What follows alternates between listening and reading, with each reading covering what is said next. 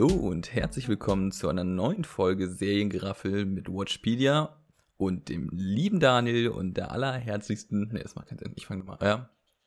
Du, du, du kannst nochmal neu anfangen, du hast nämlich Seriengeraffel Ehrlich? gesagt. Oh fuck, ich wollte es extra. Ich habe es extra zehnmal Ja. gedacht. Filmgeraffel, Filmgeraffel, Filmgeraffel. Ey, immer, das ist immer so dieses. Ähm, wenn man versucht, zu viele Dinge auf einmal ähm, präsent zu haben. Okay. Ah, perfekt. Dann kann ich ja nochmal fahren.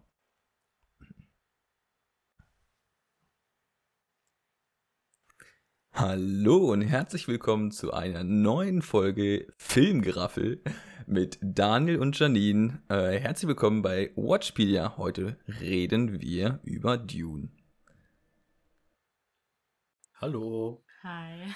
Ich fasse die Der 25. Ja, Versuch, äh, ne? vielleicht auch der 30. Aber gut, wir kriegen, wir bauen aus, wir bauen aus. Wir geben uns äh, viel Mühe und, ähm, in, ja, Janine? Nichts. Du sagst so alles aus. Du hast nur vergessen zu sagen, dass du auch dabei Ja, bist. man, man hört das ja mittlerweile, oder? Also ich bin der Steffen. Hallo. Freut mich. Okay. ähm, wir, wir- wir stürzen uns gleich ins Getümmel. Zieht eure Sandbrillen über. Jetzt wird's staubig.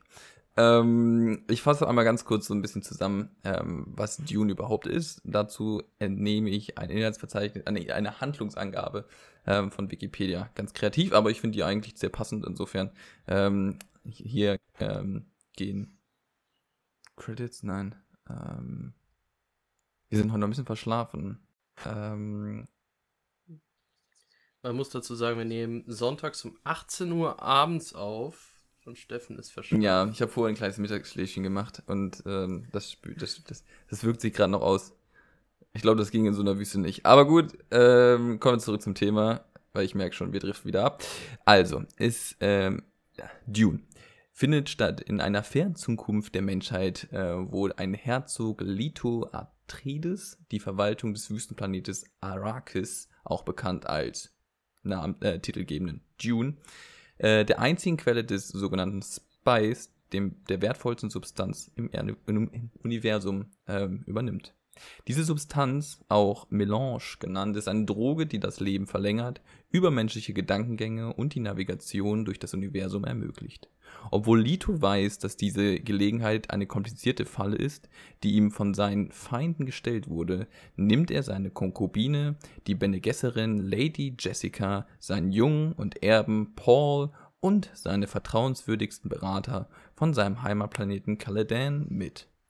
Lito wacht über den Abbau des Spice, der durch die Anwesenheit von riesigen Sandwürmern gefährlich wird.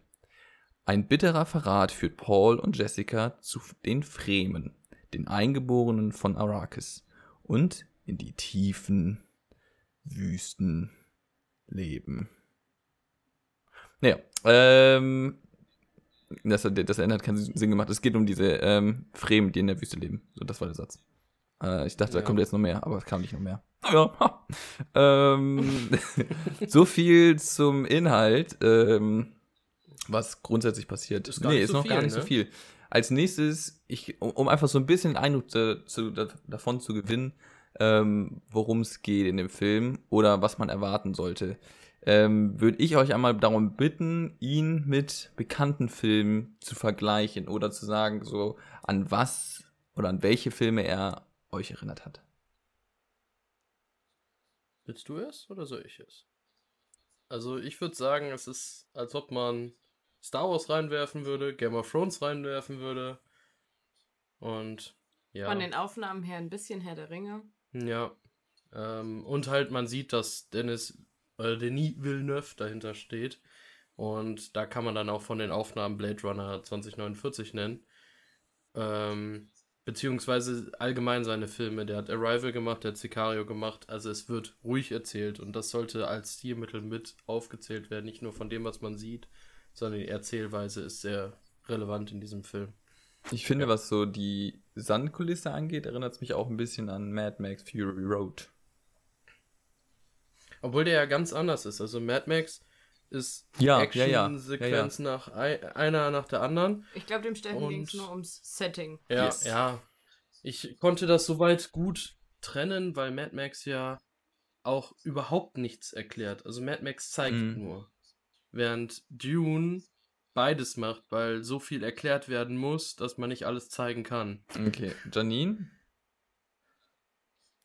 Ich hätte nichts hinzuzufügen. Also, ich würde mich da anschließen. Von der Erzählgeschwindigkeit sagt Daniel ja schon, das ist absolut die Handschrift von Danny Villeneuve.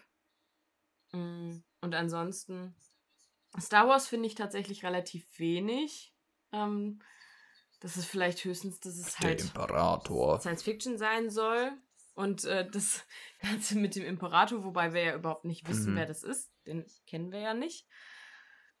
Ähm, aber ansonsten würde ich mich da anschließen.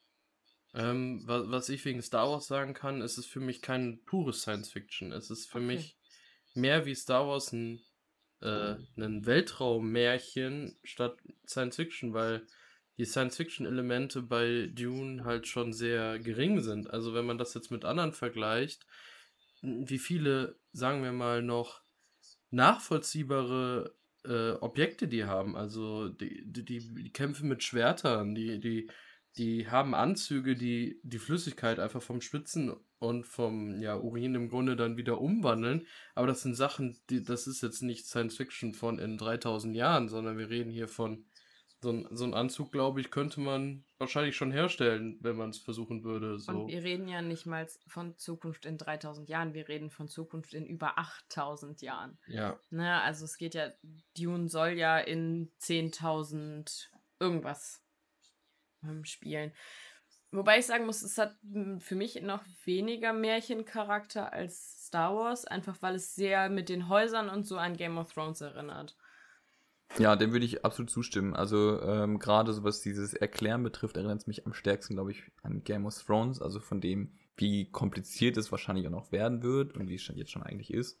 Ähm, und dafür ist es sehr niedrigschwellig angesetzt, ähm, was das betrifft, also wie viel, also wie schnell das erzählt wird und so. Also man kommt mal gut mit, es ist nicht überfordernd, sondern ähm, ganz langsam und nachvollziehbar und ähm, ja, wie Daniel schon sagte, mit den verschiedenen Elementen. Also es ist sowohl ähm, erklärt wird im Sinne von erzählen, was Sache ist und ähm, bildlich. Also äh, fand ich auch ganz, ganz cool, ähm, dass man da so verschiedene Filme wieder erkennen konnte. Jetzt vielleicht, Ja. ja, und über das, was, ja, über das, was du gerade gesagt hast, kann man im Grunde direkt den ähm, Schlag machen, dass es langsam erzählt wird und dass die Komplexität und dass es so erzählt wird, dass die Komplexität gut verstehbar ist im Grunde. Und das ist, so wie ich es jetzt einschätzen würde, nachdem ich die ersten Seiten des Buches gelesen habe ähm, und auch so diverse andere Filmkritiken gehört habe, einfach die Leistung vom Drehbuch und von Villeneuve, ähm, weil uns, glaube ich, gar nicht bewusst ist, wie viel Komplexität da noch hintersteckt. Also ich habe das Buch wirklich gerade erst angefangen, aber alleine das Inhaltsverzeichnis lässt schon vermuten, dass da einiges noch hintersteckt, weil es vier Anhänge gibt im Buch, die mit irgendwelchen Begriffserklärungen sind, die mit Karten sind, die mit ähm, einer genauen Erklärung die, dieses Bene Gesserit-Ordens sind. Also ich glaube, da steckt noch sehr, sehr viel mehr Komplexität hinter, als wir jetzt durch diesen ersten Film erahnen können. Also äh, können wir gerne noch gleich nochmal vertieft drauf äh, rein, eingehen. Äh, ich würde vielleicht noch eine ganz kurze Ausfahrt nehmen, um nochmal so vielleicht so einen Gesamteindruck zum Film ähm, einzufangen. Und ganz einfach, indem wir auf die Schauspieler eingehen, denn die sind auch extrem hochkarätig. Ähm, und Daniel, wenn du möchtest, kannst du eigentlich mit dem Protagonisten beginnen, wenn du was zu ihm erzählen möchtest. Ähm, bei dem ist besonders interessant, dass er der einzige des ganzen Castes ist, der kein Casting Mhm. hatte. Also, der äh, Denis Villeneuve hat gesagt, er macht den nur mit Timothy Chalamet und hat sonst nicht. Und wenn er den nicht kriegt, hätte er den Film wahrscheinlich Wahnsinn. nicht gemacht oder hätte er ein Problem Mhm. gehabt. Der hat den sofort geholt, hat gesagt, dich will ich und kein Casting, gar nichts, der hat den sofort äh, angestellt. Und ich finde, ich weiß nicht, wie alt er ist. Hast du die, ich weiß nicht, hast du was Ja, es ist, ähm, er ist Ähm, 95 geboren, also ist jetzt jetzt 26. ja, Haut das hin? der ist halt einfach mal schon noch jünger als ich. Äh, der ist halt, ich, ich weiß nicht, wann ich zuletzt so einen Schauspieler erlebt habe. Also ich sehe gerade, der hat sogar in Testellar mitgemacht, war mir gar nicht bewusst. Das war das, das war dann der kleine Ja, ja, das ist der kleine Bursche da. Ähm, selbst das ist mir nicht mehr bewusst. Ähm, der, der ist ein unglaublich guter Schauspieler. Also der, wie, wie da, da zitiere ich jetzt mal eine ja. andere Kritik, wie David Hein gesagt hat, gib ihm ein Telefonbuch und es ist einfach nur krass. und das, das, das ist einfach so. Ob man jetzt hier Call Me By Your Name nimmt. Dafür er, muss ich einmal kurz äh, klatschen. Fantastisch gespielt hat. ja. Oder ich habe ich habe das erste Mal, wo ich wirklich bewusst ihn wahrgenommen habe, war bei The King oh, ja. von 2019. Oh, das stark, ist ein ja. Netflix-Film und wenn dieser Film nicht ihn gehabt hätte, wäre es wahrscheinlich so das langweiligste und zäheste gewesen, was ich je geguckt mm, habe, so ungefähr. Aber er war so gut in diesem Film.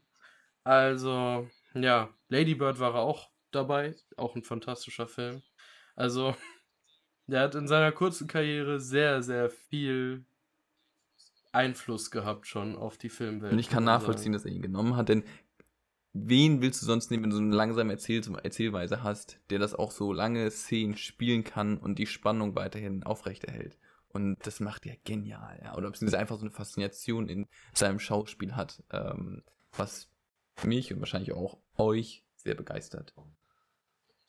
Und es passt halt zu der Arbeit von Denis Villeneuve. Wenn ich überlege, damals Sicario, als ich den gesehen habe, oder auch Arrival, die beiden haben die gleiche Faszination.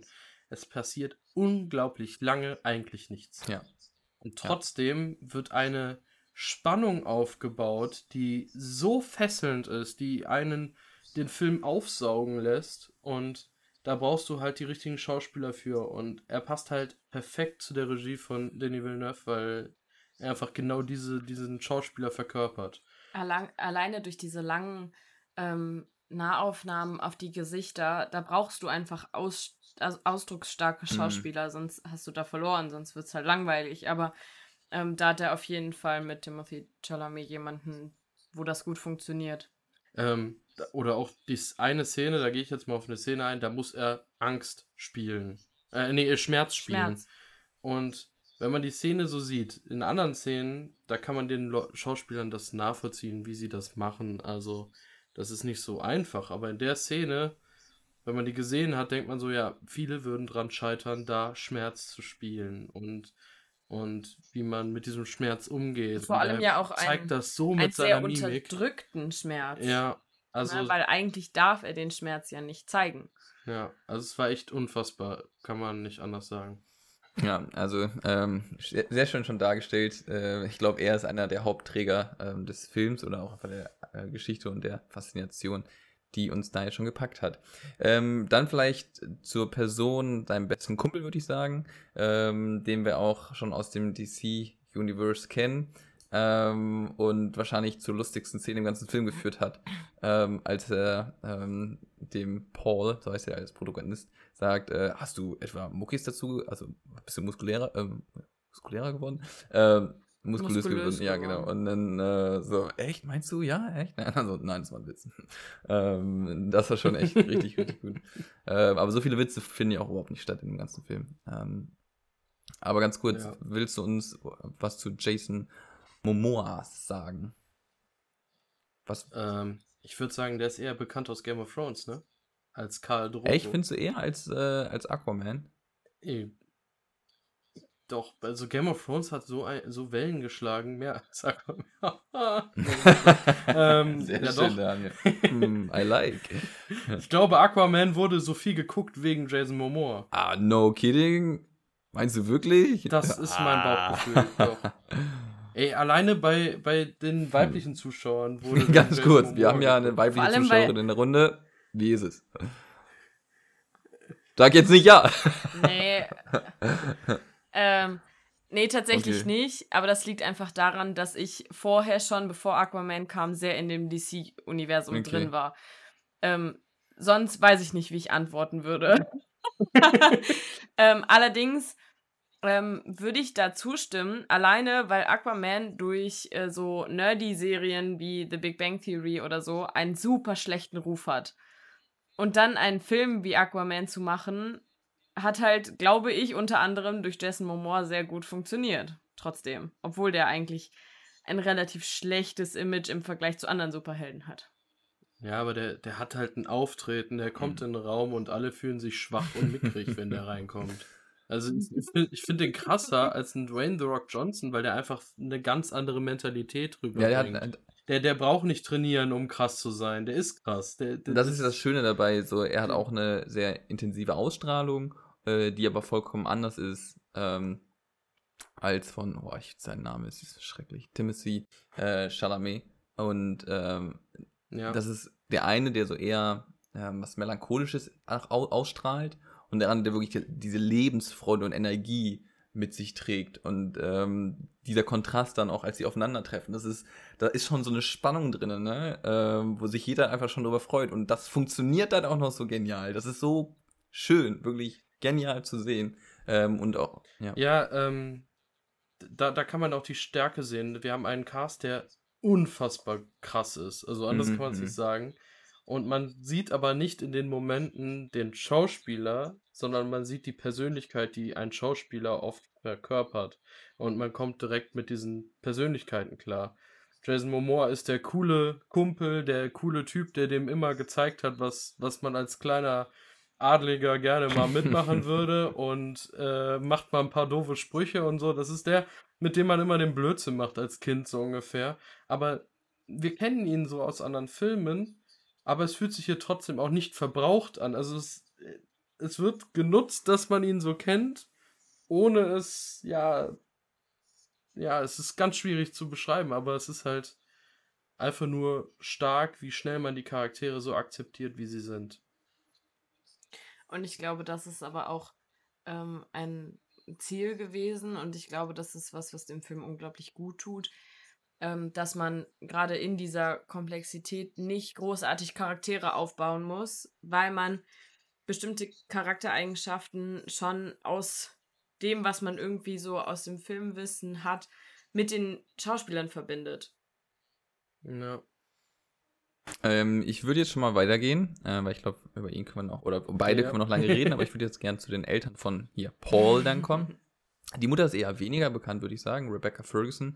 Ähm, ich weiß nicht, ich habe jetzt mal nachgeschaut, so äh, Miniserie The White Queen, Film Hercules, aber auch bei Mission Impossible hat, Bill hat sie mitgemacht, bei Zweien, bei Man in Black war sie dabei. Ähm, Mir ist sie tatsächlich direkt bekannt okay. vorgekommen. Ich wusste direkt, Ja. wer sie ist. Ähm, und zwar, Aber ich kannte sie aus The Greatest Showman. okay, ja, schau. Ähm, Ähm, ne, und da, da wusste ich direkt, ich kenne das Gesicht. Wenn ich Girl on the Train auch gesehen? Äh, und Girl on the Train haben wir ebenfalls gesehen, ja. Ja. Ähm, und daher, das Gesicht war mir sofort Hm. bekannt.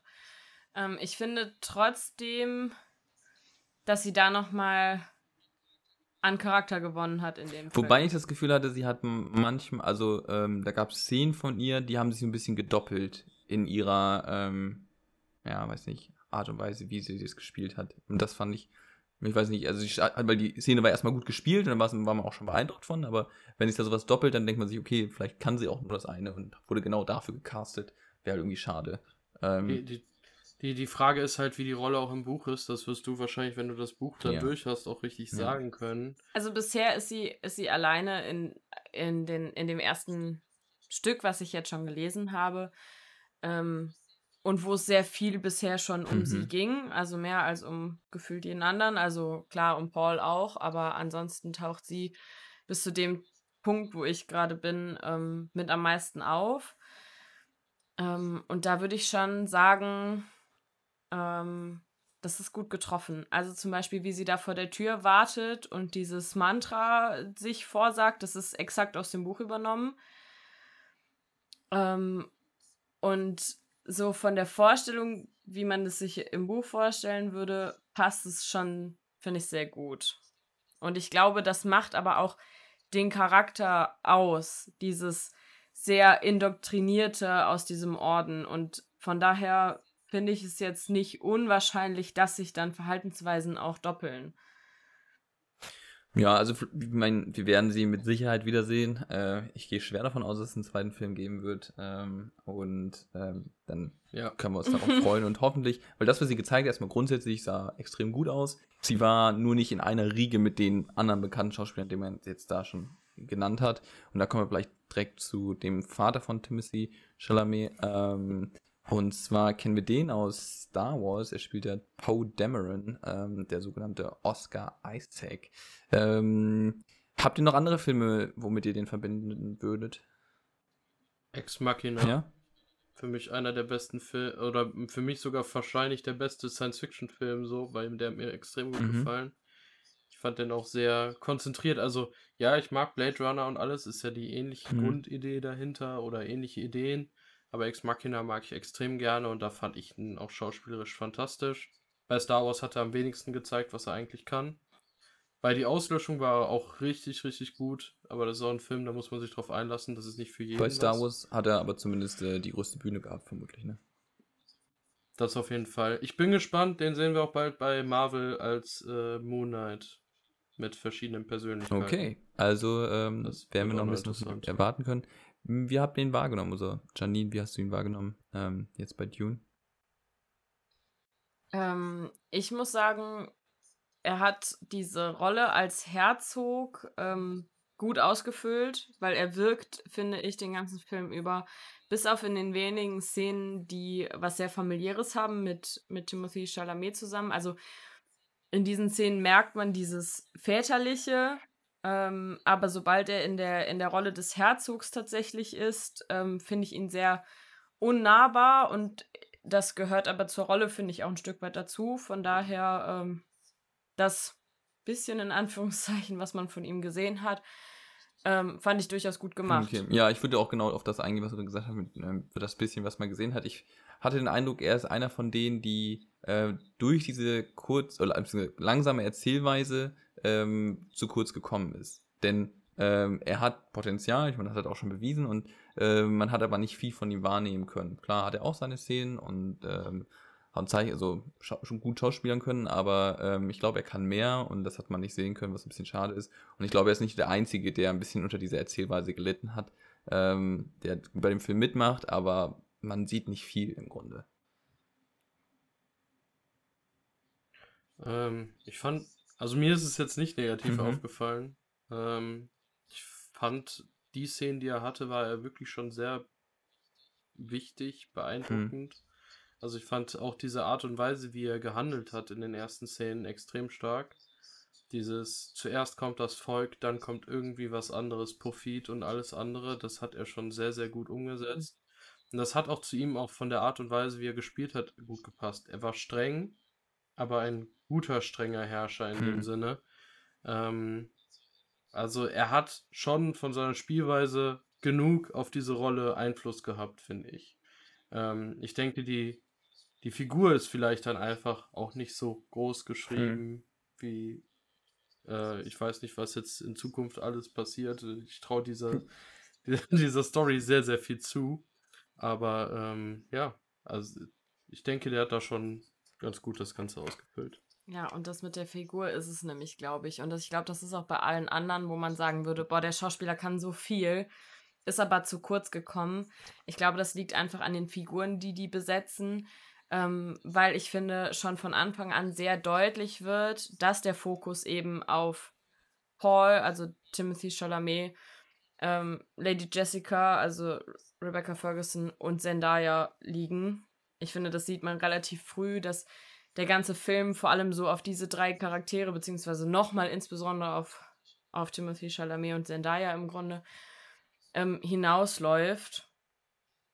Ähm, und ich glaube, das ist der Grund, warum die anderen Figuren gefühlt etwas zu kurz kommen, weil sie halt alle irgendwie auf das eine hinarbeiten, mehr oder weniger. Okay, ich will jetzt keine äh, ähm, Geister an die Wand malen, Gespenster an die Wand malen, aber ähm, ist dennoch so, dass wir am Beginn eines Epos sind und wenn die tatsächlich so damit weitermachen und die ganze Zeit auf Timothy Chalamet quasi rumreiten, dann besteht die Gefahr, dass es halt so der Frodo wird was auch insofern eigentlich ganz gut passt. Aber ähm, erstmal, klar, guter Schauspieler und sowas.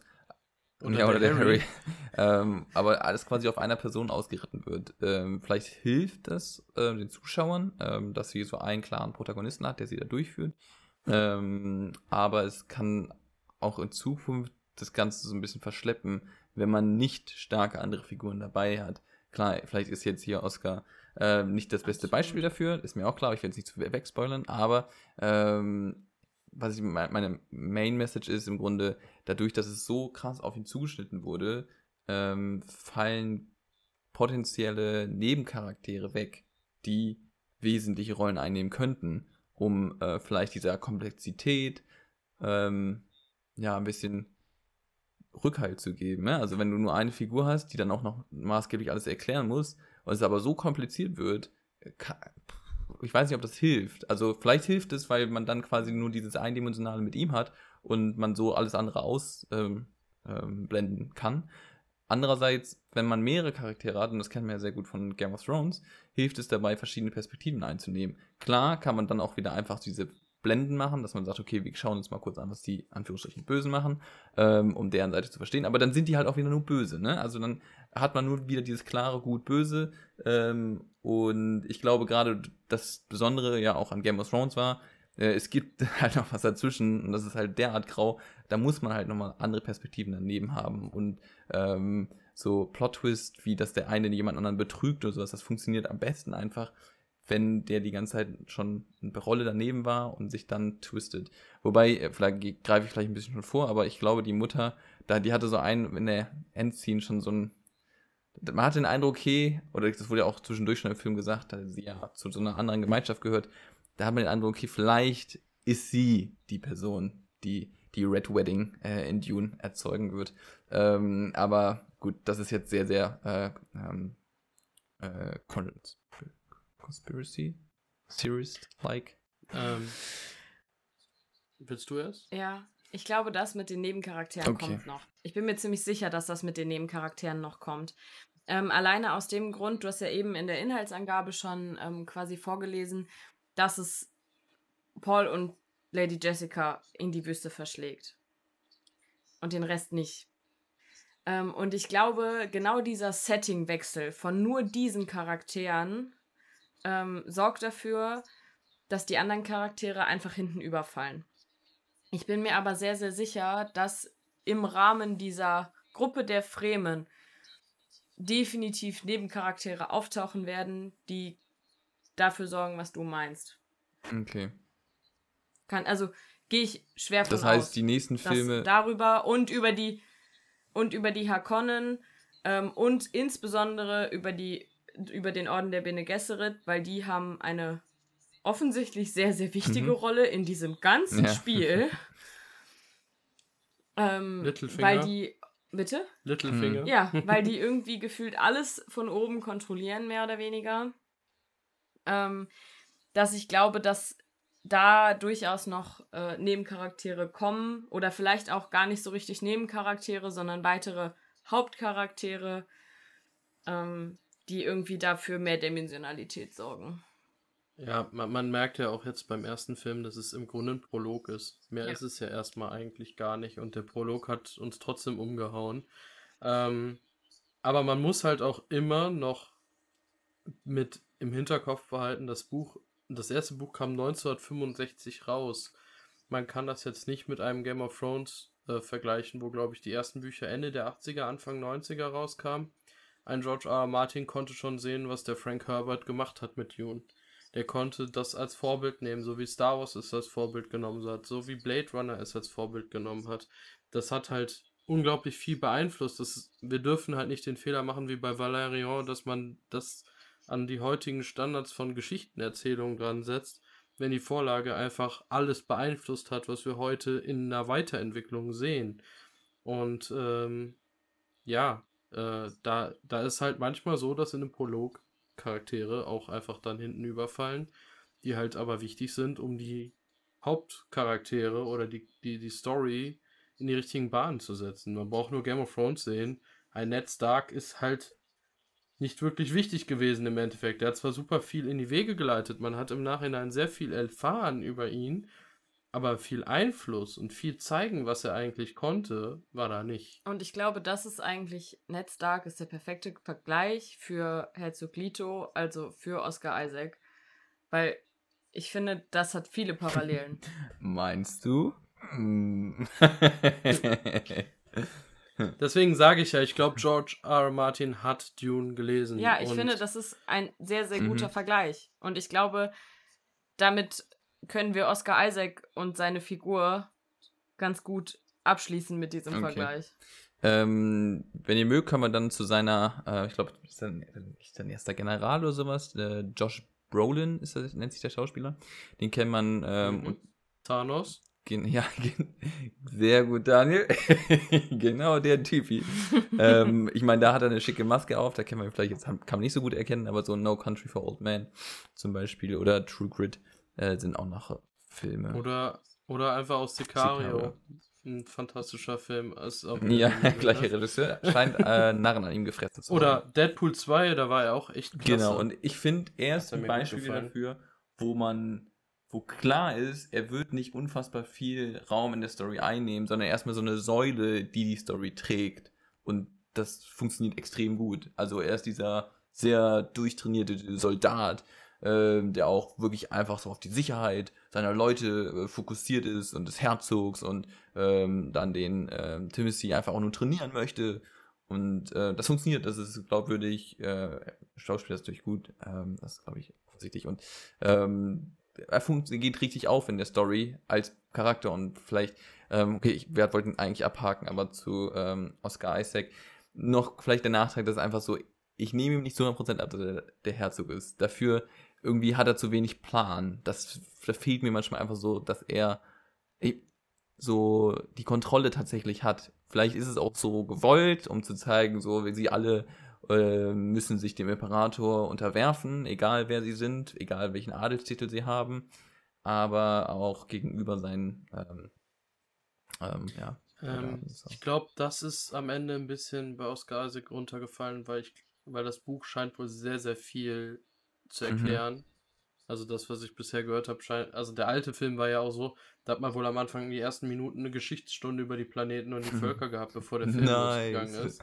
Äh, ähm, ja, und äh, das ist halt dann Hm. schwierig. Wie, wie muss man das abschätzen? Und ich glaube schon, dass er absolut einen Plan hatte, was das Imperium vorhatte. Das hat man ja auch gemerkt.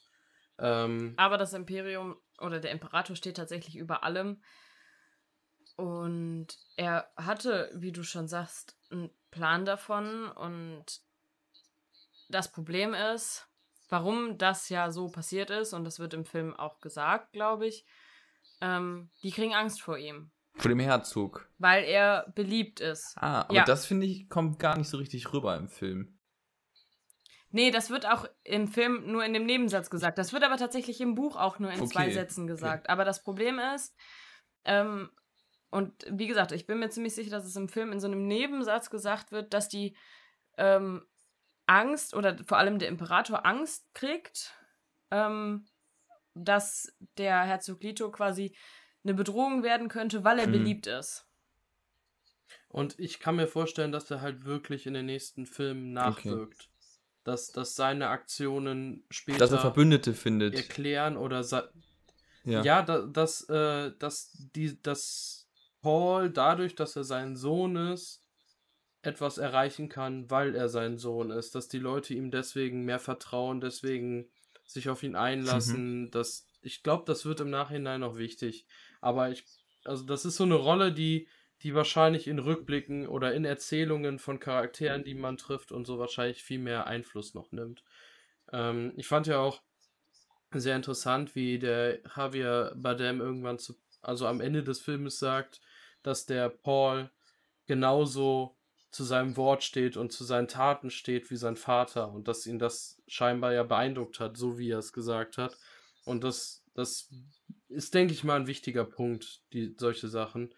Und ich, ich glaube, er wirkt einfach nach. Ähm, das würde ich jetzt so behaupten. Ähm, Ich glaube, auch die anderen Charaktere wirken in Paul nach. Auch Ja. Jason Momoa und Josh Brolin. Weil das einfach ganz offensichtlich, wie man es am Anfang merkt, wichtige Bezugspersonen für ihn sind. Und Ähm, Ja, aber jo Josh Brolin kann man, glaube ich, auch so abhaken, weil du hast es ganz gut zusammengefasst. Der ist halt dieser coole Typ, das der passt auch. die Armee anführt, der Paul trainiert, der ist extrem gut besetzt, er macht genau Ja. das, was er muss. Er ist aber auch kein Schauspieler, dem man jetzt die krassen, tiefen Rollen abnimmt. Also die tiefste Rolle, die ich, glaube ich, von ihm gesehen habe, war No Way Out, dieser Feuerwehrfilm, wo die sich darum kümmern, dass so Waldbrände aufgehalten werden oder umgeleitet werden, damit Städte nicht getroffen werden in Amerika. Da war er echt gut, aber er, er, er war trotzdem nicht so, dass er jetzt die absolute. Du meinst, er konnte jetzt nicht unbedingt Paul spielen in dem Film? Nein. Wäre auf jeden Fall irgendwie interessant. Aber das, was er macht, macht er halt ja. gut. Also, nee, nee, genau. alles fein. Ähm, dann lass uns mal zum ähm, Antagonisten kommen, zumindest dem kleineren, Anführungsstrichen, dieser, äh, dieses Prologs, äh, zu Stellan Skarsgård. Boah, das ist, wenn man sich so seine Filmografie anschaut, unfassbar. Der Typ ist einfach eine Wucht. Und ich finde auch. Die Familie ist Familie. eine Wucht. Ähm, könnt, wenn, wenn ich dann den Namen droppe, welche Filme fallen euch ein? ähm, wir haben vorher drüber gesprochen. äh, ich glaube, als erstes war wirklich Fluch der Karibik, wo der mir wirklich mhm. aufgefallen ist. Ähm, ja, das war, glaube ich, das, wo er mir wirklich als erstes aufgefallen ist. Mir fällt bei Stellan Skarsgård als erstes Mama Mia ein. das ist schön. Also wir. Wo er so eine komplett andere Rolle spielt. Und dann hatten wir noch einen Film, Daniel, da hast du mich gerade eben kritisiert, und zwar Good Will Hunting. Ähm, dass ich den mhm. noch nicht mhm. gesehen habe. Ich habe ja äh, Asche auf mein Haupt, aber ähm, genau, ich glaube, dann weiß auch jeder, wem wir gemeinen. Ähm, und ja, vielleicht. Der, der hat, das, das kann ich kurz sagen, den wenigen Szenen, die er gespielt hat, der, der war ja gefühlt drei Minuten zu sehen in dem Film. Der, der, der brauchte nicht viel machen. Der war so mächtig, so. Der, der musste nicht zeigen, dass er böse ja, aber, war. Der, der, der trief warte, warte, warte, warte, warte, warte. Sorry, aber da muss ich unterbrechen. Wann hast du ihn erkannt? Hast du ihn sofort erkannt? Ja, genau, das wollte ich nur gerade sagen. Weil Daniel wusste das, glaube ich, dass er das ah. ist. Ähm, aber ich, also, ich habe echt, ich glaube, erst das zweite oder dritte Mal, als er zu sehen war, habe ich zum Daniel gesagt, das ist doch Stellan Skarsgård so, ne? Weil das ist vielleicht, ne, ich weiß nicht, ob wir auf die Kostüme vielleicht nochmal kurz eingehen oder so, aber das ist einfach Hammer gemacht. meinst du sein Kostüm, wo er nur sieben Stunden braucht, um das anzuziehen? Ja. Also sieben Stunden braucht er, um dieses Kostüm anzuziehen. Wahrscheinlich ist er deswegen so wenig zu sehen. Weil er die meiste Zeit damit beschäftigt ist, sein Kostüm an und auszuziehen. Ja, aber also ich habe wirklich gebraucht, ihn zu erkennen. Ich dachte, okay, irgendein fetter Typ. Warte mal, den fetten Typ, den kennst du. Und dann so, das, der sah schon so, der sah einfach so richtig eklig aus. Und ich habe, das war einer meiner absoluten Lieblingsszenen, als man ihn nicht mehr richtig gut erkennen kann, so ist es, glaube ich, ein bisschen unscharf.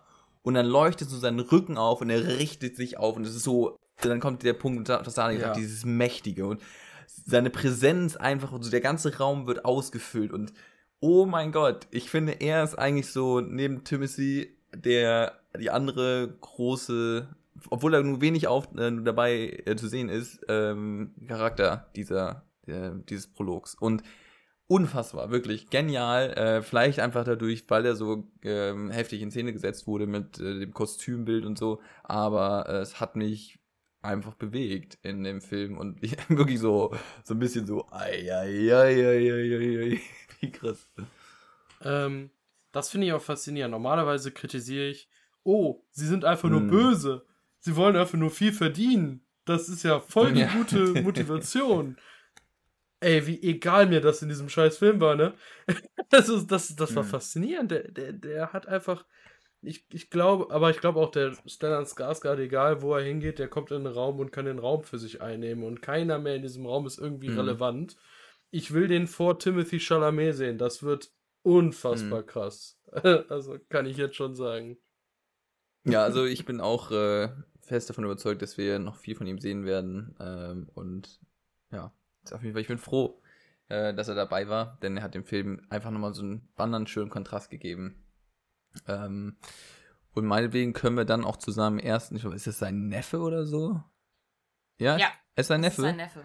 Ähm, mhm. Okay, Daniel, ja. jetzt. Aber man sieht die Ähnlichkeit sofort. Also. Bitte?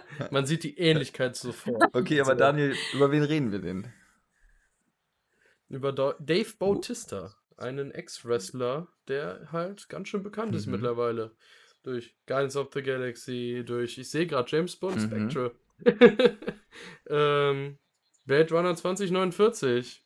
Äh, ja, dann die ganzen Marvel-Filme, wo er halt drin war durch Guardians of the Stuber. Galaxy.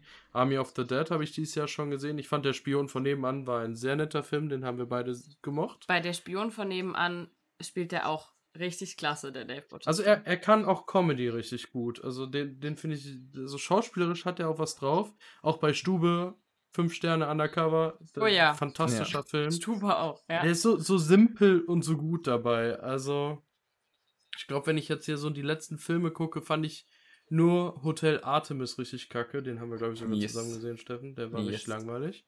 Aber sonst, also die, die ich gesehen habe, ne? Also. Ähm, Ja, für mich auch. Ähm, was ja, will also man ich sagen? würde da jetzt einsteigen und sagen, für mich auch einer der Personen, die zu kurz gekommen sind. Wenn ich so einen Kerl da reinstelle, dann will ich den kämpfen sehen. Und to be honest, ich will niemandem was vorwegnehmen, aber man sieht ihn nicht so sehr viel kämpfen und nicht so sehr viel in Action. Und das finde ich schade, weil ich finde, das ist auch so ein bisschen was. Ich meine, natürlich ist, nimmt er nicht die gleiche Rolle ein wie bei Guardians of the Galaxy, aber es ist ja irgendwie so sein Markenzeichen, dass er Ex-Wrestler ist, dass er so ein paar Skills hat, die andere nicht haben, dass du ihn spielen lassen kannst und ähm, es dann doch imposant aussieht, wenn er da aktiv wird. Aber gut, ich sehe, Janine, du möchtest was dazu sagen.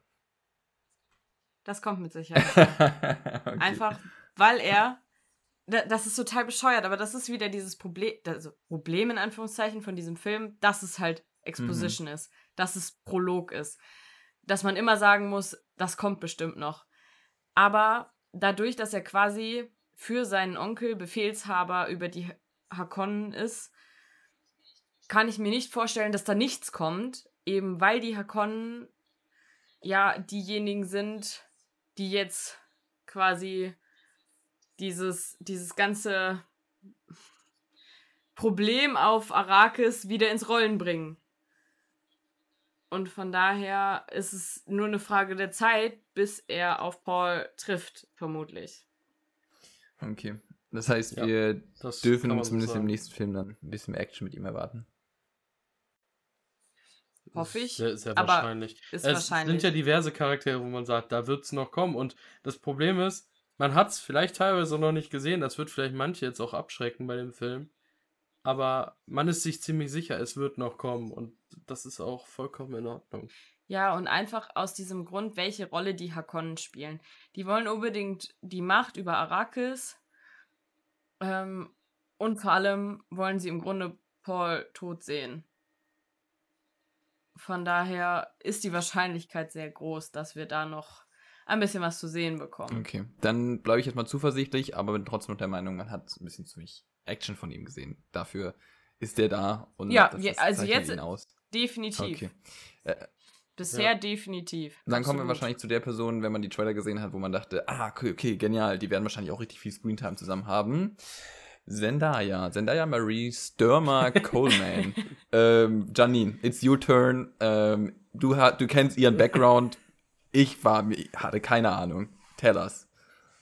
Ja, ich habe den Steffen gerade eben in der äh, Vorbesprechung, äh, sagen wir es mal, ein bisschen überrascht, dass ich direkt gesagt habe, ja, Zen weil Zendaya kommt halt von Disney, weil Steffen meinte, ach, die ist auch Sängerin. Ja, die kommt von Disney. Die hat ihren Durchbruch quasi gehabt mit der Disney-Serie ähm, Shake It Up.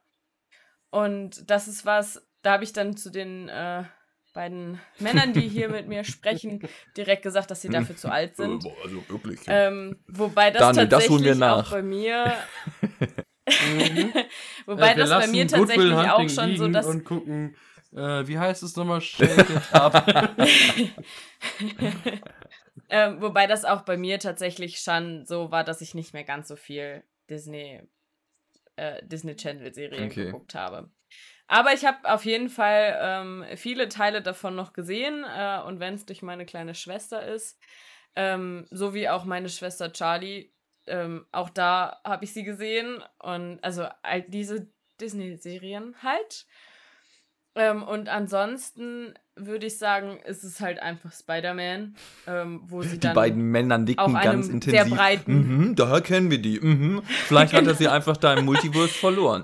Mhm, das können wir uns gut vorstellen. Mhm. Ja, wo sie, wo sie dann auch einem ähm, breiten Publikum bekannt wird, wie auch in Greatest Showman, wo sie ja auch ähm, wieder so ein bisschen zurück zu ihren Wurzeln geht mit dem Tanzen und dem Singen. Ja.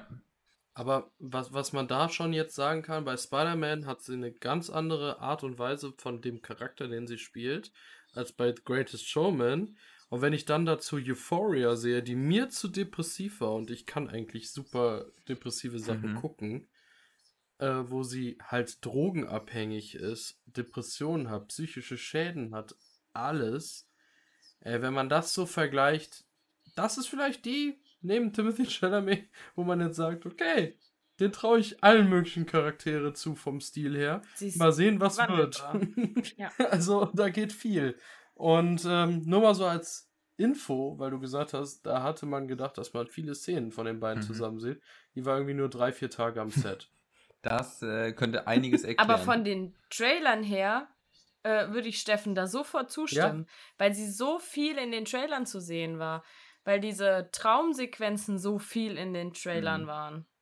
ja. Also das ist, glaube ich, dann der die dritte Schauspieler oder Schauspielerin hier in dem Sinne, dann, ähm, wo ich äh, verblüfft war, wie wenig sie zu sehen ist, wie wenig Raum sie einnimmt, wo ich mir aber schon am Ende des Films sicher war, okay, sie wird noch eine wesentliche Rolle in den kommenden Film spielen. Also würde mich tatsächlich wundern, wenn dem nicht so wäre. Vielleicht Ja, wusste ich das sogar das schon ähm, während der Trailer. Das können wir vielleicht auch schon da äh, heraus ableiten. ähm, ich Sonst haben wir noch einen großen, ne? Ja, also ich wäre jetzt, bei mir auf der Liste steht noch äh, Javier Bardem. Ja? Mhm. Okay, dann ähm, tell us a little bit about him. Ähm, ich weiß nicht, ob der Name so ausgesprochen wird, aber Wahrscheinlich ich kann auch nicht sagen, wie er Javier. Javier. Bar Bar Ja, wahrscheinlich. Javier Bardem. Wo, wo kommt der nochmal her? Spanetha. Ja, das sieht irgendwie Javier. sehr Ähm, spanisch Ich werde ich werd nochmal eine Rückfrage machen Ja. zu jemandem, der äh, Spanisch kann und fragen, wie man es ausspricht. Und dann äh, gibt es nächste Woche Ja. oder in der nächsten Folge einen Nachtrag dazu. Ja, also bekannt wurde er durch äh, seine n, Rolle bei No Country for Old Men. Das, wann war der Film eigentlich? Ist schon ein paar Jährchen Mhm. ist her. Ähm, 2007. Davor hat er natürlich auch schon diverse Sachen mitgespielt, obwohl Collateral vorher ist jetzt auch nicht der unbekannteste Film. Ähm, mir ist er auch zum ersten Mal richtig erst bei James Bond Skyfall aufgefallen, 2012. Danach Pirates of the Caribbean gefühlt haben wir jetzt heute schon mehrfach Pirates of the Caribbean oder No Country for Old Mhm. Men oder so gehört. Es wird halt, es ist schon Mhm. interessant, ne? Ähm, aber bei James Bond hat er den Bösen gespielt. Der war unglaublich fantastisch, sogar mit blonden Mhm. Haaren, äh, was man äh, sonst so gar nicht erstmal sieht. Und den sieht man auch nicht viel und ich glaube, von dem wird man noch sehr, sehr viel sehen und er wird sehr, sehr interessant sein, weil ich traue ihm schauspielerisch eine Menge zu. Ähm, Und ich kann mir vorstellen, dass er einer der Nebencharaktere ist, der genau das wird, was Steffen sich erhofft. ja, der wird vielschichtig sein, denke ich. Der wird mal so, mal so entscheiden, weil ich hatte das Gefühl, dass er da schon nicht nur nach seinem eigenen Gusto arbeitet, sondern viel nach, nach festgelegten Regeln der Fremen Echt? und nicht nur nach dem. Nee, ich hatte würde. Aber nicht nur Nee, nach nee, ich dem, hatte. Der ja, ich hab, Fremen. genau. Er hat auch da die, Re- die Fremen-Regeln gebrochen. Und dann hat sein Kollege da, Ja, da sich das dafür eingesetzt, dass die jetzt eingehalten werden. Also ich glaube, er ist ein sehr flexibler Mensch, also äh, sehr flexible Person. Aber, aber ich glaube, er springt oft Geschichte. zwischen den Regeln und dem Richtigen hin und her. Ich glaube nicht, dass er jedes Mal die Regeln der Fremen brechen wird. Und da sind auch immer noch, das dürfen wir nicht vergessen, und ich glaube, das ist auch bei jemandem wie ihn, der so ein Anführercharakter ist. Wir haben immer im Hintergrund die Bene Gesserit. Mhm. Ja. Also, ähm, Ja. vielleicht Äh, abschließend zu ihm, oder wenn ihr noch gerne was ergänzen wollt, könnt ihr es gerne machen, aber ich gehe davon aus, sein oberstes Ziel ist, äh, die Fremen, äh, Fremen dann ähm, äh, zu supporten. Ähm, und egal wie. Also da hat man schon gesehen, er sagte schon, okay, hier den Timothy, den können wir noch äh, zum einen von uns machen. Und die Frau hier, die können wir nicht mehr gebrauchen, die ist zu alt, weg mit ihr. Ähm, und dabei eigentlich auch Fremen-Regeln gebrochen. Und zugleich, man man sieht so, er hat so seine eigene, ähm, sein eigenes Wertesystem. Das auf jeden Fall. Ich bin echt, also ich bin echt gespannt, was die Rolle der Bene Gesserit, ich weiß nicht genau, wie Bene es Gesserit. Ja, ich werde es noch. Hör mal, Daniel, wir haben noch so viele Namen, die wir hier lernen müssen. Da du verrückt. Also wir haben ja zum Glück Zeit, Ja. ne? also bis der nächste Film kommt, dauert ein bisschen, aber ähm, Ja. Aber da denke ich halt, ähm, das ist halt schon sehr, sehr interessant, was da jetzt noch passiert, weil ich habe das Gefühl, egal was die machen, jeder achtet auf die. Ich, ich weiß nicht, ob der Imperator auf die achtet, Ja. aber es ist unglaublich. Und äh, ich bin gespannt, wie tief und wie krass das wird, was da jetzt am Ende dadurch entsteht. Auch wieder etwas, wo ich nicht weiß, ob es im Film so gesagt wird, was ich jetzt aber aus dem Buch weiß. Ähm, diese ehrwürdige Mutter, die Paul quasi da auf diese Prüfung stellt, ähm, ist wohl die engste Beraterin des Imperators. Ähm, da kann ich übrigens noch sagen, die Charlotte Rampling, die sie spielt, ähm, ich kannte sie durch Dexter. Ah, Ja. Äh, und sie sollte die Jessica in der Verfilmung von David Lynch damals spielen.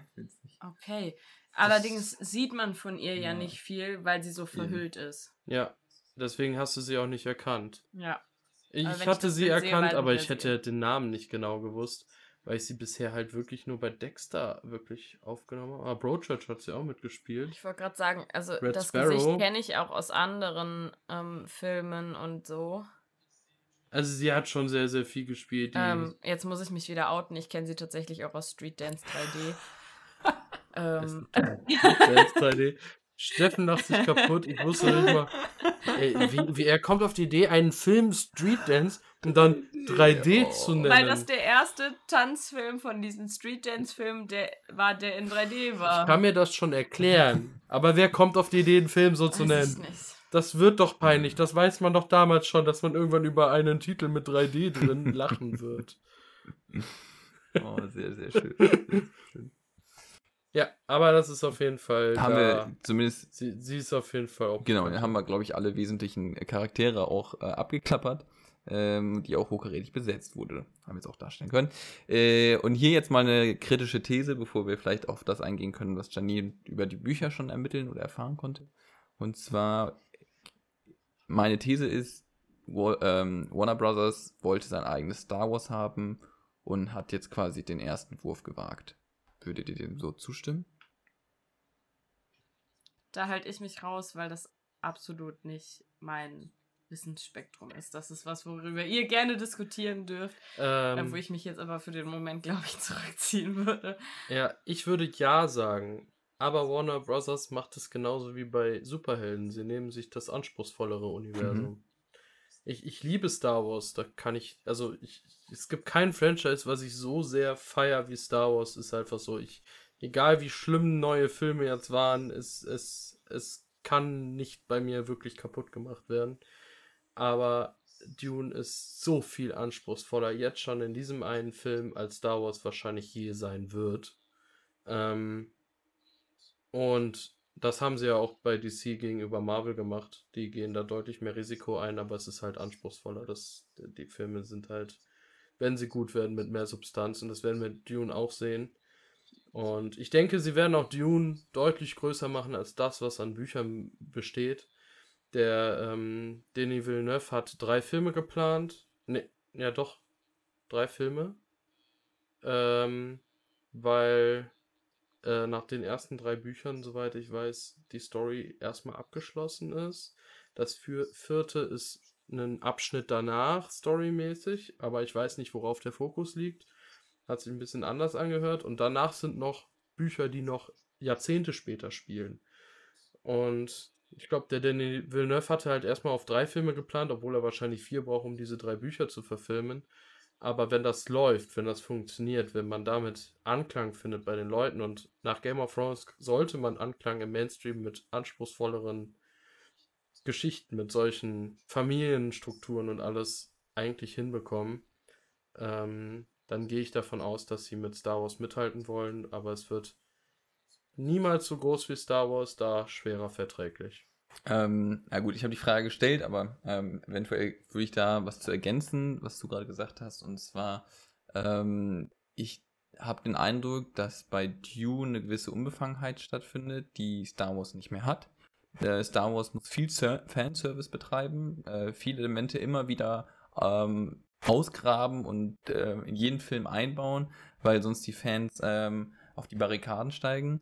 Äh, das hat Dune überhaupt nicht und dem quasi einmal ähm, gekreuzt ähm, ist es im, in den jeweiligen Superhelden-Universen. Für mich ist bei DC das Problem, dass sie zu sehr versuchen, an den Comics zu hängen äh, und versuchen, die auch so zu übertragen ins Filmische, äh, wo sich quasi dann Disney von frei gemacht hat und viel unbefangener mit Marvel reingeht, die sich einfach nicht so ernst nehmen, die, ähm, wie, du hast schon recht, natürlich die Themen auch gar nicht so in die Tiefe arbeiten, ähm, aber unbefangener sind in der ganzen Sache und dadurch ähm, finde in meinen Augen, jetzt ist eine ganz persönliche Meinung, äh, entspannter sind zu schauen, als wenn du so diesen zwanghaften, zwanghaften Versuch hast, äh, Comics tatsächlich auf die Leinwand zu bringen. Und ähm, den Eindruck habe ich jetzt halt dann wieder umgedreht äh, bei Dune, dass die moderne Arten und Weisen, wie man Filme darstellen kann oder auch Geschichten erzählen kann auf der Leinwand nutzen und nicht wie Star Wars immer diese beknackten Cuts machen muss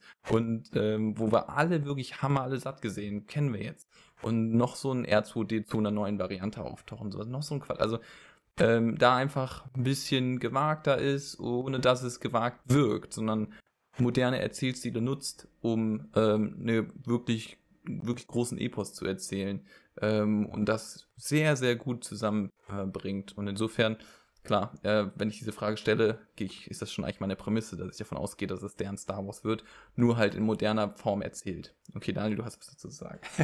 ähm, ich glaube, das ist, das kann man mit einer Sache ganz klar vergleichen. Ähm, Marvel versucht mehr zu kontrollieren und äh, oder oder sagen wir DC äh, äh ach, jetzt komme ich durcheinander. Disney versucht mehr zu kontrollieren und zu beeinflussen und Warner Brothers nicht oder es die haben es zwischendurch versucht, das ist nach hinten losgegangen, aber jetzt machen sie es nicht mehr in der Art und Weise. Das meine ich damit, bei Marvel gehen sie von den Comics weg, um mehr ihre Formel, um ihre Vorgehensweise festzulegen und ich finde das fast noch schlimmer als sich an den Comics festzubeißen.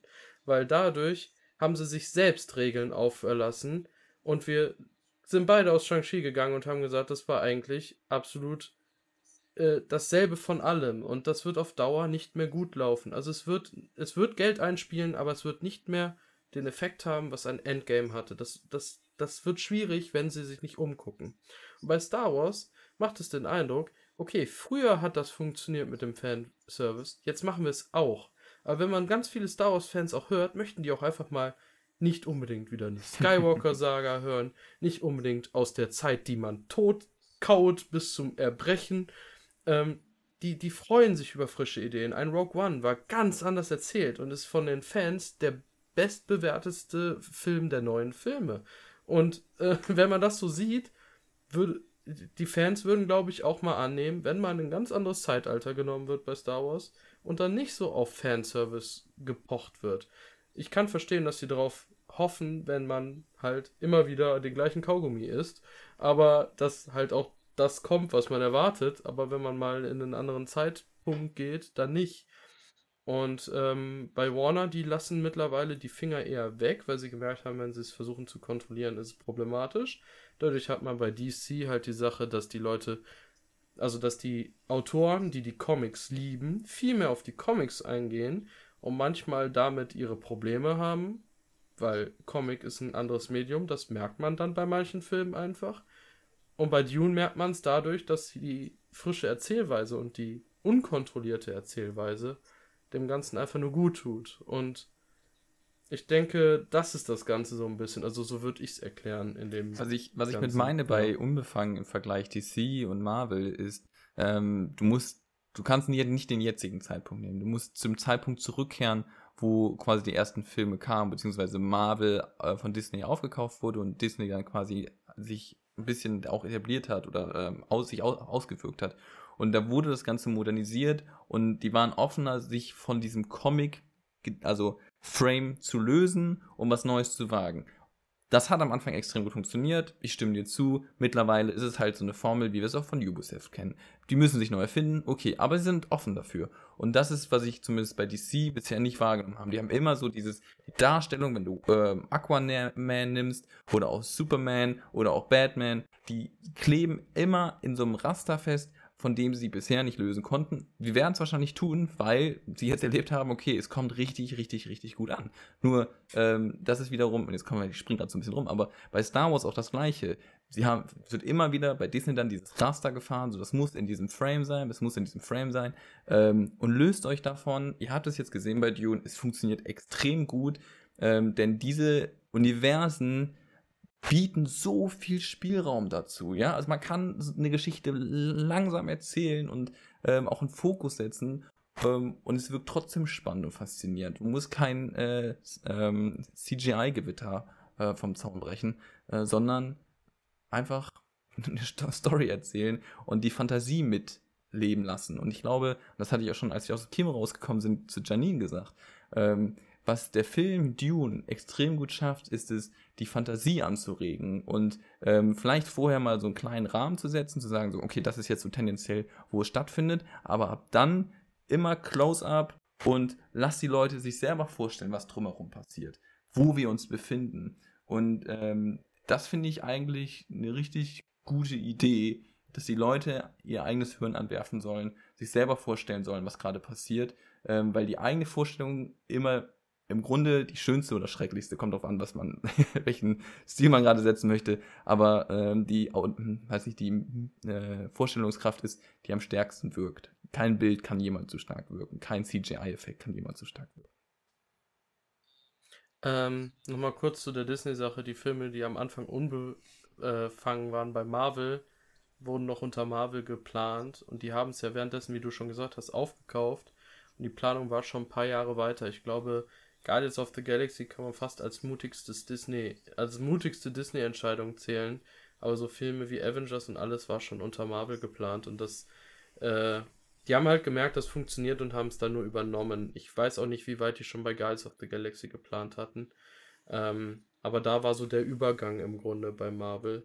Ähm, Disney hatte zwar offiziell schon vorher gekauft, aber du brauchst ja Jahre, um sowas durchzuplanen. Ja, ja, aber, um also, aber so du, du verstehst, was ich meine mit dem unbefangen, ja. nicht befangen. Also unbefangen. Na, natürlich. Ja, genau. da, aber, aber dann, ich, ich, will da nur ja, drauf nee, eingehen, dass ist, Disney diese Ja, genau, Credits aber ich glaube, dann ist hat. zumindest der Punkt drüber gekommen und ähm, ich, die Hoffnung, dass, und die hast du wahrscheinlich auch, dass auch DC im ähm, Superhelden-Genre das auch so umsetzen wird, wenn sie jetzt da positives Feedback zu bekommen. Und das gleiche auch für Star Wars gilt. Ja, oder? auf jeden Fall.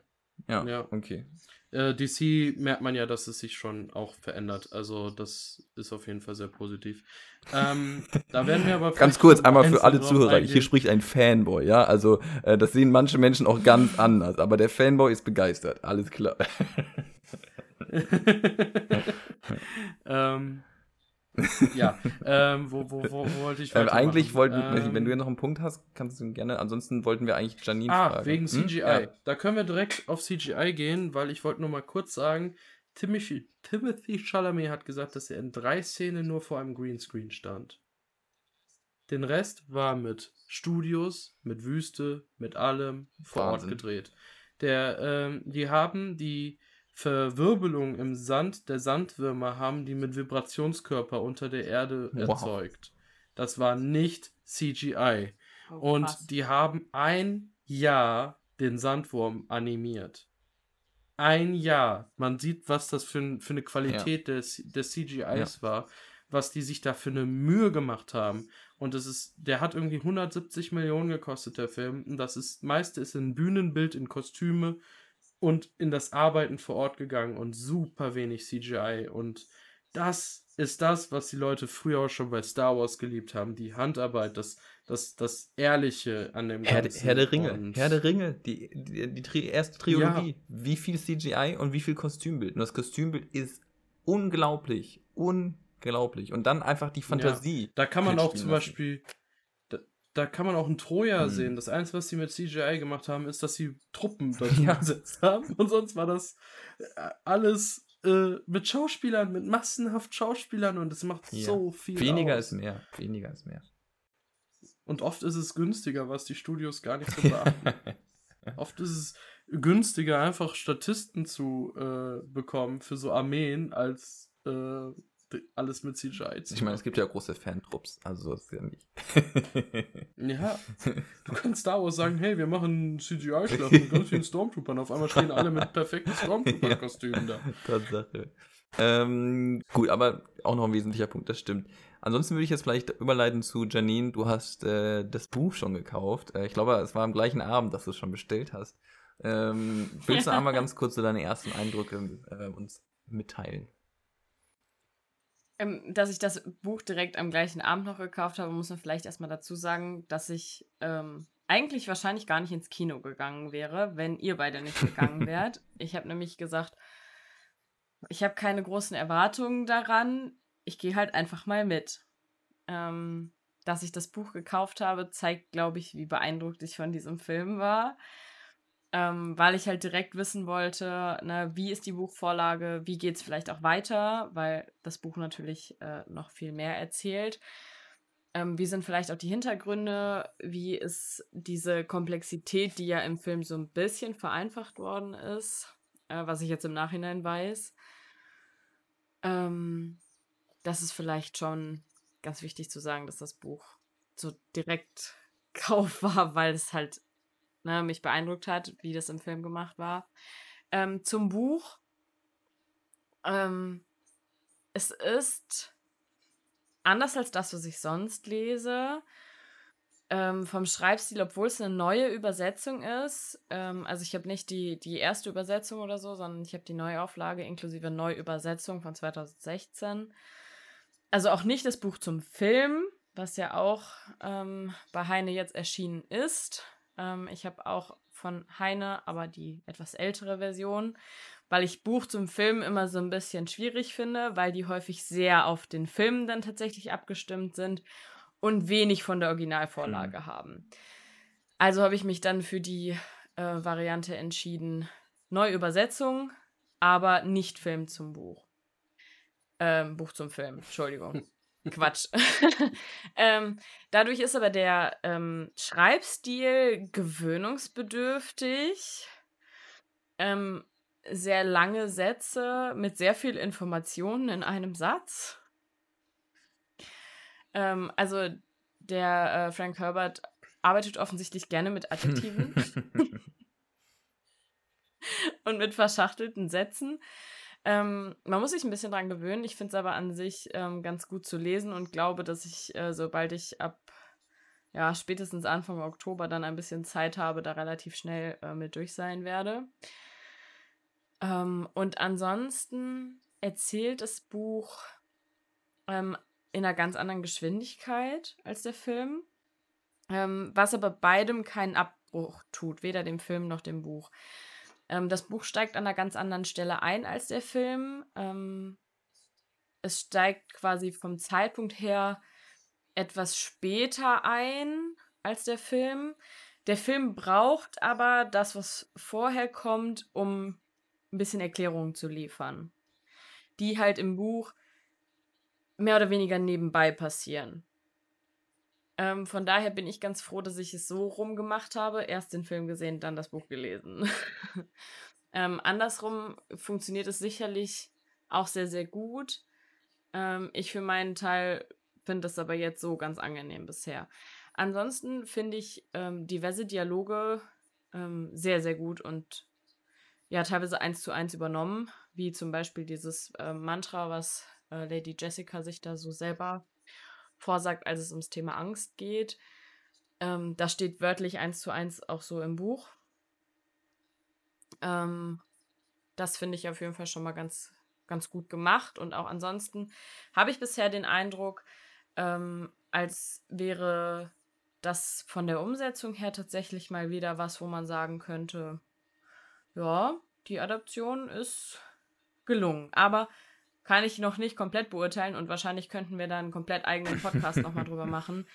Ähm, alleine auch, was das Buch noch mehr erklärt als hm. der Film. Und das würde, ne, also ich könnte dir jetzt schon bestimmt zehn Sachen sagen, die im Film nur angerissen werden, die im Buch aber schon mehr beschrieben wurden.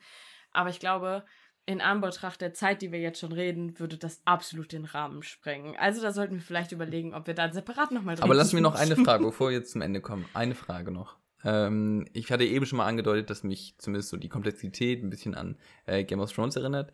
Doch die Stimmung am meisten äh, erinnert mich an Der Herr der Ringe, die Gefährten. So dieses wirklich der Beginn eines Epos. Mhm. Und ähm, wie ist das mit dem Buch? Ist es vergleichbar beim Buch äh, wie Der Herr der Ringe? Weil jeder, der es mal versucht hat oder vielleicht auch geschafft hat, äh, wird es mehr als Kampf wahrgenommen haben als als Genuss. ähm, ich lese es bisher lieber als die anderen als Epos bezeichneten Bücher, die wir so ähm, aus den letzten Jahrzehnten oder so kennen. Also Herr der Ringe habe ich mich auch ganz schön mit abgekämpft. Ich glaube, ich habe auch nur den ersten und zweiten Teil, ich glaube, den dritten Teil habe ich gar nicht mehr mhm. gelesen. Mhm. Ähm, vielleicht liegt es auch am Alter, weil es schon eine ganze Weile her ist, dass ich Herr der Ringe gelesen habe und äh, seitdem doch noch mal einiges auch an anspruchsvoller Literatur mir zu Gemüte geführt habe, alleine durch mein Studium. Ähm, aber an sich ähm, hat es im Buch tatsächlich weniger von einem Anfang. Hm. Ähm, du bist gefühlt sofort hm. mittendrin. Hm. Klar fängt es auch ähm, auf ähm, Pauls Heimatplaneten an und man hat so viel, auch was im Film erzählt wird. Aber man steckt sehr schnell tatsächlich in der ganzen Geschichte drin. Ähm, von daher hat es wenig diesen Anfangscharakter. Aber wenn man jetzt einfach nur sagt, vom, vom Lesegenuss her, ja, es ist anspruchsvoll und es ist anstrengend, erstmal in den Schreibstil reinzukommen. Ähm, ich glaube aber, dass es sich insgesamt nicht so ziehen wird wie Herr der Ringe. okay, ich bin gespannt. Du bist ja noch am Anfang, aber äh, wie es weiter äh, läuft und würde mich freuen, wenn du uns dann, dann später vielleicht nochmal ein Update dazu gibst.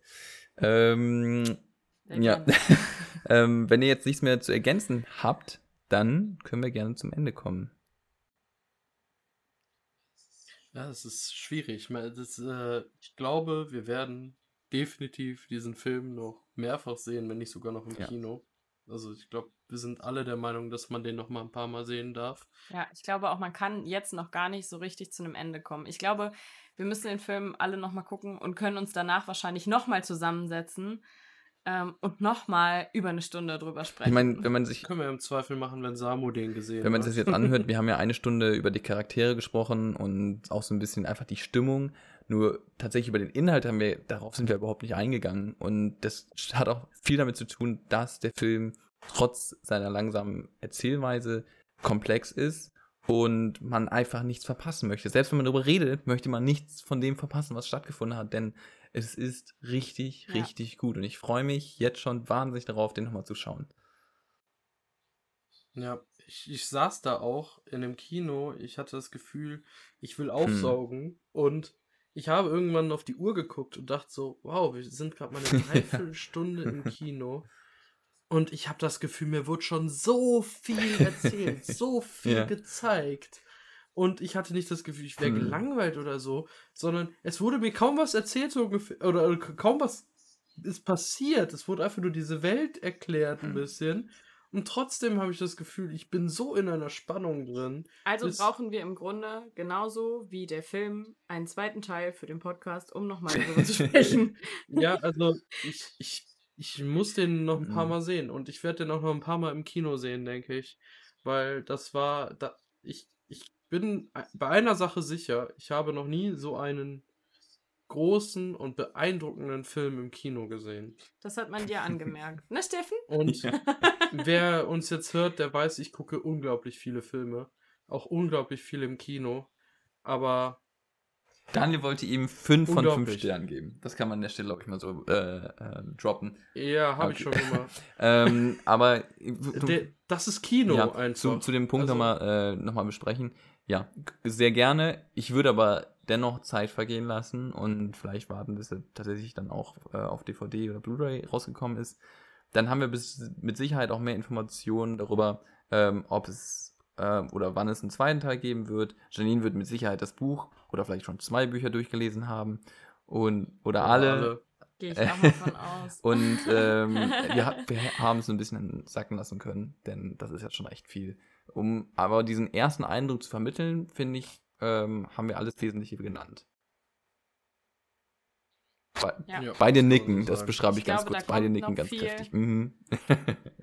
Ja, ich glaube, da kommt noch viel und ich glaube, ähm, dass das noch sehr beeindruckend werden könnte, egal ob jetzt in Buch- oder in Filmform.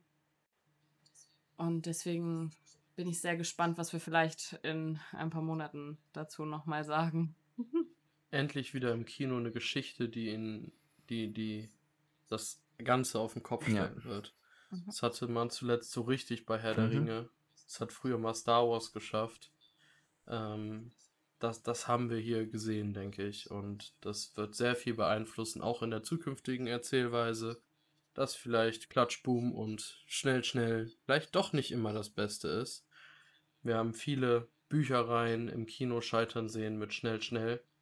Ähm, ob der Goldene Po- Kompass oder Eragon oder sonst was. Äh, und ja, vielleicht lernen die Leute jetzt endlich mal damit, dass das auch Ja. anders geht. Herr der Ringe hat es gezeigt. Hobbit hat zu langsam gemacht und sich noch Sachen Ja, ausgedacht. und einfach das war dann eine beknacktes CGI. Einfach viel zu viel CGI. Das war schrecklich. Das hätte man ja bei Star Wars sehen Ja. können, dass CGI bei den nächsten Filmen vielleicht nicht so Hm. gut ankommt. Also, Na gut. Gut, kommen wir auf einen Punkt. Wir müssen uns jetzt nicht äh, an diesem schönen Film Ende über äh, andere Filme aufregen, denn wenn ihr noch nicht in den Film Ja. reingeschaut habt, dann macht das. Es lohnt sich. Auf jeden Fall. Dann würde ich sagen, hören wir uns allerspätestens nächste Woche zur nächsten Folge. okay. Tschüss. Ciao.